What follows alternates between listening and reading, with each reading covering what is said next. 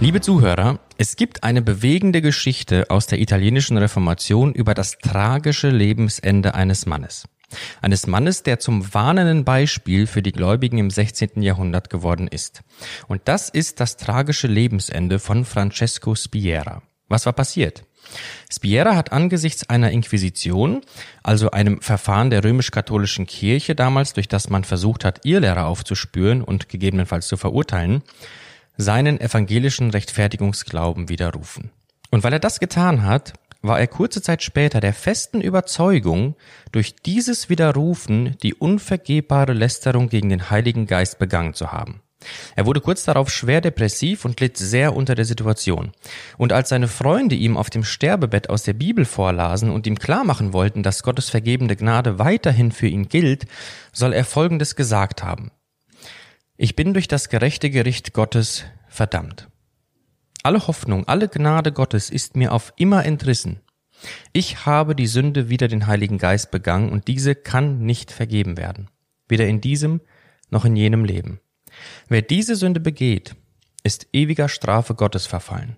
Ihr werdet in kurzem mein schreckliches Ende sehen, damit Gott allen ein abschreckendes Beispiel der Verleugnung seines Namens gebe. Wenig später starb er schließlich, und zwar mit der tiefen Überzeugung, auf ewig verdammt zu sein.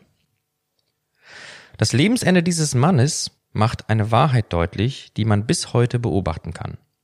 Die Frage, die Menschen sich bis heute stellen, nämlich habe ich die unvergehbare Lästerung gegen den Heiligen Geist begangen, trägt für Betroffene bis heute eine große Unruhe und Angst in sich, nämlich die Angst, ausgerechnet jene Sünde begangen zu haben, die ewige und unwiderrufliche Konsequenzen hat. Und deswegen wollen wir uns heute bei FDH Podcast mal die Frage stellen, worin besteht eigentlich die unvergebbare Lästerung gegen den Heiligen Geist? Also was ist damit eigentlich gemeint? Wer kann sie begehen? Also können wir diese Sünde heute noch begehen oder war das nur damals zur Zeit Jesu möglich? Und wie kann man Menschen seelsorgerlich begegnen, die unter dieser Frage leiden? Und der Gast, den ich heute dazu begrüßen darf, kennen unsere regelmäßigen Hörer schon, denn sein Name ist Arthur Reiswig und er moderiert eigentlich FDH Podcast. Denn was macht man, wenn die Planungen sich kurzfristig ändern?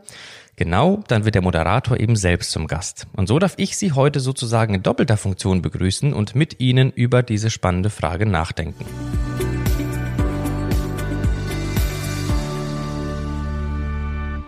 Also, worin besteht die unvergebbare Lästerung gegen den Heiligen Geist? Um diese Frage zu beantworten, möchte ich heute in zwei Schritten vorgehen. Wir schauen uns in einem ersten Schritt den biblischen Befund an und möchten dann in einem zweiten Schritt der Frage nachgehen, was das für die Praxis auch in der Seelsorge bedeutet. Also erstens, was meint die Bibel mit dieser Sünde? Es gibt im Neuen Testament drei Stellen, die direkt von der Lästerung gegen den Heiligen Geist sprechen. Matthäus 12, 31 bis 32, Markus 3, 28 bis 30 und Lukas 12, Vers 10. In allen drei Stellen ist es Jesus, der etwas zu diesem Thema sagt. Und die Matthäus- und Markus-Stelle sind sehr ähnlich, deswegen konzentrieren wir uns erstmal auf die Matthäus-Stelle und dann blicken wir noch auf die Lukas-Stelle, weil die von ihrem Kontext her etwas anders ist. Jesus sagt in Matthäus 12 folgendes. Darum sage ich euch, jede Sünde und Lästerung wird den Menschen vergeben werden. Aber die Lästerung des Geistes wird den Menschen nicht vergeben werden. Und wer ein Wort redet gegen den Sohn des Menschen, dem wird vergeben werden. Wer aber gegen den Heiligen Geist redet, dem wird nicht vergeben werden, weder in dieser Weltzeit noch in der zukünftigen. Ein erster Hinweis, den Jesu Aussage uns gibt, um zu verstehen, was er meint, sind die ersten vier Worte Jesu. Er sagt, darum sage ich euch. Das heißt, Jesus bezieht sich auf etwas, was davor in den Versen geschildert wird. Was war passiert, dass Jesus diese Aussage tätigt? Ab Vers 22 wird im Text berichtet, dass ein dämonisch Besessener, der blind und stumm war, zu Jesus gebracht wird. Und Jesus heilt ihn, so dass er sehen und reden kann. Jesus vollbringt also ein großes Wunder und die dort anwesende Menschenmenge und die Pharisäer, die nehmen das wahr. Und dann schildert der Text uns zwei Reaktionen auf dieses Ereignis, auf dieses Wunder von Jesus. Einmal in Vers 23 die Volksmenge, wie die reagiert und einmal im Vers 24, wie die Pharisäer reagieren. Und diese beiden Reaktionen könnten unterschiedlicher nicht sein. Die Menschenmenge ist außer sich und stellt eine ganz wichtige und entscheidende Frage. Sie fragt, ist dieser nicht etwa der Sohn Davids? Und wenn die Bibel von dem Sohn David spricht, dann ist meistens davon die Rede, das ist der verheißene Retter. Es ist derjenige, der aus der Linie Davids kommen wird und die Verheißung erfüllen wird, die Gott David gegeben hatte. Also die Menschenmenge, die ahnt, durch das, was Jesus hier getan hat, weist er sich doch eigentlich als der wahre Messias aus. Die ahnen das und reagieren eigentlich sozusagen richtig und kriegen eine Ahnung davon, wer Jesus ist, durch dieses Wunder. Das muss Gott gewirkt haben, hier muss der Heilige Geist gerade gewirkt haben. Diesen Eindruck bekommen sie. Und die zweite Reaktion, die der Text uns schildert, ist die der Pharisäer. Und die könnte gegensätzlicher nicht sein. Und die Pharisäer haben jetzt zwei Optionen. Entweder die stimmen der Frage der Menschenmenge zu oder sie verneinen sie. Und was tun sie? Sie verneinen die Frage, ganz eindeutig. Denn was sie machen, ist folgendes. Sie sagen, Jesus hat dieses Wunder mit der Kraft des Teufels vollbracht. Und interessant ist hier und ganz wichtig folgendes. Es ist für alle Leute, die gesehen haben, was Jesus getan hat, ganz klar, er hat hier ein Wunder getan. Also das steht außer Frage, das bezweifelt keiner, weder die Volksmenge noch die Pharisäer. Das steht nicht zur Diskussion.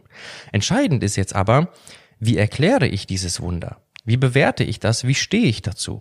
Und die Pharisäer sagen ganz klar, okay, das, was hier passiert, was nicht bestreitbar ist, hat Jesus durch den Teufel getan. Und damit kann man als Zwischenfazit Folgendes festhalten. Die Pharisäer, und das bringt Jesus dazu, das zu sagen mit der Lästerung gegen den Heiligen Geist, sie bestreiten ganz bewusst das, was unbestreitbar war, nämlich dass der Geist Gottes durch dieses Wunder von Jesus am Wirken ist. Und Jesus überführt die Pharisäer dann in den Versen 25 bis 30 und macht ganz klar, ihr lieben Pharisäer, was hier gerade passiert ist, kann nicht anders erklärt werden, als dass der Geist Gottes hier wirkt. Und Jesus macht es dann deutlich, dass die Behauptung der Pharisäer an allen Ecken und Enden quietscht, denn wenn er mit der Kraft des Teufels Dämonen austreiben würde, wie sie behaupten, ja, dann würde ja der Teufel gegen sich selbst vorgehen, weil das Ziel einer Austreibung immer darin besteht, den Teufel aus einem Menschen wegzutreiben. Also er macht ganz klar, auch durch andere Argumente, auf die wir aufgrund der Zeit jetzt nicht eingehen können, hier wirkt eindeutig der Geist Gottes. Und es gibt keine andere Erklärung dafür, dass der Heilige Geist hier wirkt. Und dann kommt Jesus zu einem Entscheidungsruf. Er sagt im Vers 30, wer nicht mit mir ist, der ist gegen mich, und wer nicht mit mir sammelt, der zerstreut. Also die Konsequenz dieser Beweislage lautet, es gibt keine Neutralität gegenüber dem Wirken des Geistes durch Jesus. Und was machen die Pharisäer? Und das ist wie gesagt der Kontext, der Grund, der Jesus dazu bringt, das zu sagen. Sie bestreiten ganz bewusst das, was unbestreitbar ist, und sie widersetzen sich bewusst dem Wirken des Geistes Gottes, das hier geschieht. Und das ist auch das, was das Griechische an dieser Stelle mit dem Wort, das wir im Deutschen mit lästern übersetzen meint. Blasphemeo steht hier, daher kommt das deutsche Blasphemie. Und das bedeutet eben so etwas wie jemanden schmähen, verleumden oder verunglimpfen. Und wenn Gott das Objekt dieses Lästerns ist, dann meint es eben eine bewusste Verachtung, Herabsetzung und Ablehnung Gottes, die ganz verschiedene Formen haben kann, aber das ist genau das, was hier passiert. Das Letzte, was aus meiner Sicht wichtig ist, um Jesu Aussage zu verstehen, ist etwas, was einem auf den ersten Blick vielleicht gar nicht direkt auffällt. Jesus trifft, wenn er über die Lästerung gegen den Heiligen Geist spricht, eine klare Unterscheidung.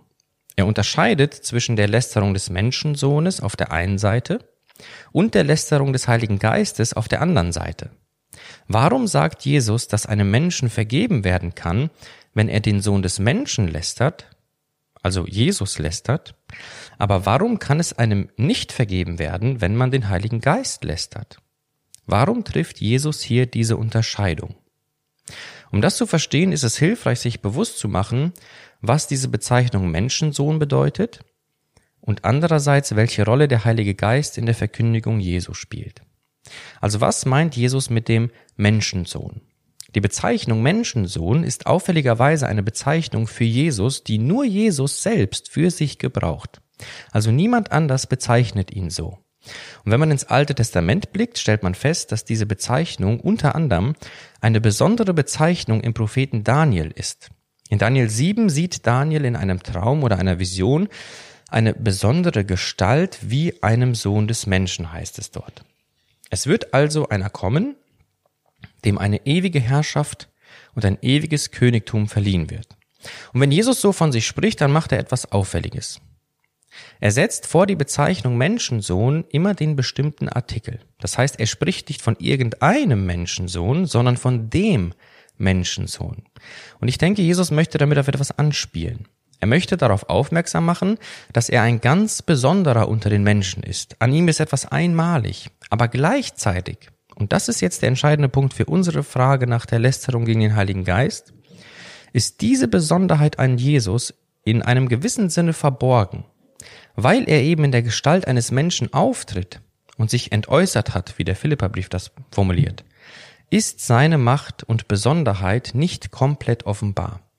Die Worte und Taten Jesu betonen seinen Vollmachts- und Herrschaftsanspruch, ja, dennoch wird andererseits deutlich, dass seine Hoheit in der Gestalt des Menschen noch nicht ganz offensichtlich ist. Das heißt, zur Zeit seines irdischen Wirkens lag eine gewisse Verborgenheit über seiner Person. Und deswegen kann man sagen, wer gegen den Sohn des Menschen lästert, der tut dies aus der Blindheit heraus, ihn nicht als Messias erkannt zu haben. Und deshalb kann das vergeben werden. Und im Gegensatz dazu, und das ist jetzt entscheidend, ist das Wirken des Geistes Gottes offensichtlich und unverkennbar, so wie es eben in Matthäus 12 geschehen ist, als Jesus diesen stummen und blinden Besessenen geheilt hat. Warum ist es jetzt aber sozusagen schlimmer, den Heiligen Geist zu lästern? Das hängt mit dem Ziel des Wirkens des Geistes zusammen. Der Heilige Geist trägt nach neutestamentlichem Zeugnis und vor allem auch in der Lehre Jesu einen ganz wesentlichen Teil dazu bei, dass Menschen zum Glauben an Jesus finden. Jesus sagt zum Beispiel in Johannes 16, Vers 8, wenn der Geist kommt, wird er die Welt überführen von Sünde und von Gerechtigkeit und vom Gericht. Ohne das Wirken des Geistes kann keine Umkehr stattfinden. Oder ganz ähnlich macht er es im Gespräch mit Nikodemus deutlich, wo er sagt, was aus dem Geist geboren ist, das ist Geist. Das heißt, in der Lehre Jesu kommt dem Geist eine Schlüsselposition zu, nämlich dass der Glaube an Christus durch den Geist gewirkt wird. Und das ist auch, was der Apostel Paulus im ersten Korintherbrief Kapitel 12 Vers 3 klar macht, wo er schreibt, keiner kann sagen, Jesus ist Herr, wenn er nicht aus dem Heiligen Geist redet. Also das Bekenntnis zu Jesus als Herr bewirkt der Geist am Menschen. Und jetzt wird es wichtig. Wer sich diesem Wirken widersetzt, voll bewusst und kontinuierlich, so wie die Pharisäer das hier tun, der lästert den Heiligen Geist und dem kann nicht vergeben werden, weil er sich diesem Wirken bewusst widersetzt. Das heißt als Fazit, Lästerung gegen den Heiligen Geist meint dem Kontext nach also eine Haltung, die das heilsbringende und unbestreitbare Wirken des Geistes Gottes voll bewusst verneint und ablehnt obwohl es keine andere Erklärung geben kann.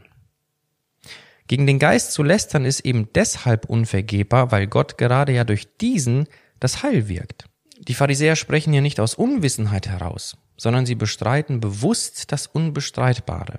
Und wer Gottes Geist ablehnt, der lehnt notwendigerweise das Heil ab. Und das kommt einer Ablehnung der einzigen Möglichkeit der Vergebung gleich.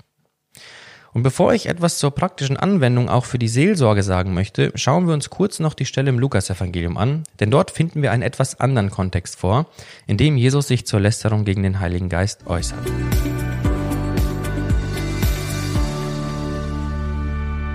In Lukas 12, Vers 10 geht es vom Kontext her darum, dass Jesus seine Jünger dazu ermutigt, dass sie sich nicht vor den Menschen zu fürchten brauchen, wenn sie sich vor den Menschen zu Jesus bekennen. Und der Grund dafür, warum sie sich nicht davor fürchten brauchen, ist eben der, dass der Geist Gottes auch hier, also wie in Matthäus und Markus, eine entscheidende Schlüsselrolle spielen wird. Denn er wird es sein, der die Jünger dazu überhaupt erst befähigen wird, Jesus vor den Menschen zu bekennen und damit die Menschen mit der heilsbringenden Botschaft bekannt zu machen. Und damit haben wir eine Wesensgleichheit zu dem, was in Matthäus und Markus geschildert wird, aber gleichzeitig auch eine etwas andere Akzentuierung. Die Wesensgleichheit besteht darin, dass auch hier in Lukas 12 der Geist Gottes es ist, der durch das Bekenntnis der Jünger heilsbringend an Menschen wirkt. Die Akzentuierung besteht darin, dass hier nicht die Pharisäer, sondern die Jünger angesprochen und gewarnt werden, den Geist nicht zu lästern, indem sie Jesus kontinuierlich verleugnen und damit auch das Wirken des Geistes. Und damit kommen wir zur letzten Frage, bevor wir zur seelsorgerlichen Praxis kommen. Von wem konnte bzw. kann die Geisteslästerung überhaupt begangen werden? Also ist das heute noch begehbar oder war das etwas, was auf die damalige Zeit und den damaligen Kontext begrenzt ist? Aufgrund des Befundes, den ich eben versucht habe zu skizzieren, gehe ich davon aus, dass jeder, der mit dem unverkennbaren und offenbaren Wirken des Geistes Gottes konfrontiert ist und damit zur Entscheidung aufgerufen ist, diese Sünde begehen kann. Also wir haben gesehen, Jesus spricht ja sowohl die Pharisäer, also ihm gegenüber skeptisch eingestellte Menschen, aber auch die Jünger mit diesem Thema an. Und weil die Rolle des Geistes meiner Meinung nach bis heute dieselbe geblieben ist, nämlich dass er eine Schlüsselposition innehat, Menschen zum Glauben an Jesus zu führen, gehe ich davon aus, dass es auch heute noch möglich ist, den Geist zu lästern. Und damit kommen wir zum Schluss zu der wichtigen Frage, wie begegne ich und begleite ich Menschen, die unter der Angst leiden, diese Sünde begangen zu haben? Oder was kann mir selber helfen, wenn ich mit dieser Frage zu kämpfen habe?